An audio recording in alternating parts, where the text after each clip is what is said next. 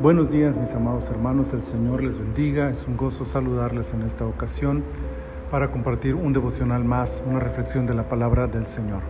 Estamos en el día miércoles 5 de mayo del año 2021, temporada 3, episodio 17, capítulo 17 de Levítico y he escogido para nuestra lectura el versículo 7 que dice, y nunca más sacrificarán sus sacrificios a los demonios, tras de los cuales han fornicado tendrán esto por estatuto perpetuo por sus edades.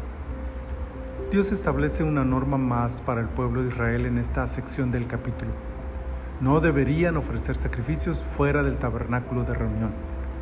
El versículo escogido, sin embargo, no solo arroja luz sobre el propósito de esta orden, sino de su trasfondo espiritual. El propósito es claro, que nadie haga ritos espirituales fuera del tabernáculo fuera del proceso ritual que Dios ha establecido. Esto nos enseña que los israelitas estaban haciéndolo todavía y Dios regula esto. La razón es teológica a la vez que práctica. Teológica al señalar el modelo de sacrificio que Dios usaría como ejemplo para la futura redención de toda la humanidad a través del Cordero de Dios. Práctica al centralizar el sistema religioso y darle estructura para cuidar integralmente de toda la nación y en todos los aspectos de vida. Ya esto nos deja una lección valiosa. Dios establece un modelo, un camino, y no hay atajos ni otros caminos que provean lo que Dios ofrece. Si queremos los beneficios de su perdón y su bendición, habremos de someternos a su palabra y la forma en que ésta nos indica que debemos actuar. Pero aunque no es la intención del pasaje, una frase destaca al mostrarnos el otro motivo por el que no debía presentarse ningún tipo de sacrificio fuera del contexto del ordenado por Dios en el tabernáculo.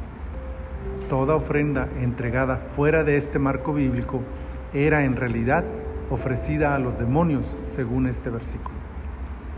Lo que parecía una costumbre normal, tradicional, aceptable culturalmente, era una ofrenda a los demonios.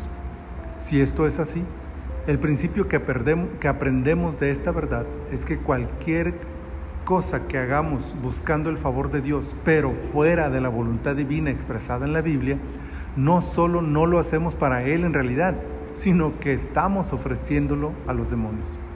Esto parece demasiado fuerte, pero no hay otra conclusión para interpretar lo que este contexto nos enseña. Por lo tanto, haremos bien en observar con cuidado qué tipo de ofrenda o sacrificio hacemos para Dios. En otras palabras, evaluemos si nuestras acciones están dentro o fuera del marco establecido por Dios, porque eso es lo que dice este pasaje.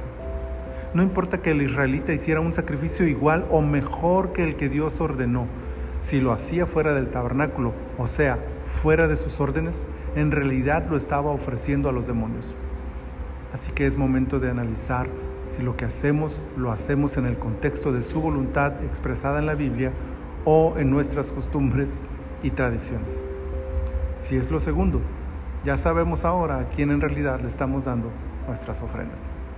El Señor nos ayude a honrarle con la obediencia absoluta a su palabra. Señor, muchas gracias por esta reflexión sacada de este pasaje, Señor. Es una lección dura, es una lección fuerte, pero es una lección que espero que podamos aprender todos nosotros y evaluemos todo aquello que hacemos, Señor, que debe estar dentro del marco bíblico para que tú lo puedas aceptar. Porque todo aquello que hagamos fuera de ese marco, fuera de ese contexto, por muy bueno que sea, no es para ti en realidad. Ayúdanos, Señor. Ayúdanos a honrarte y adorarte. Ayúdanos a someternos a tu palabra y a darte de esa forma la mejor de las adoraciones a través de nuestra obediencia a tu voluntad perfecta. Muchas gracias te doy, Señor, en el precioso nombre de Cristo Jesús. Amén. Que nuestro Señor les bendiga, mis amados hermanos, en todo lo que ustedes hagan durante este día.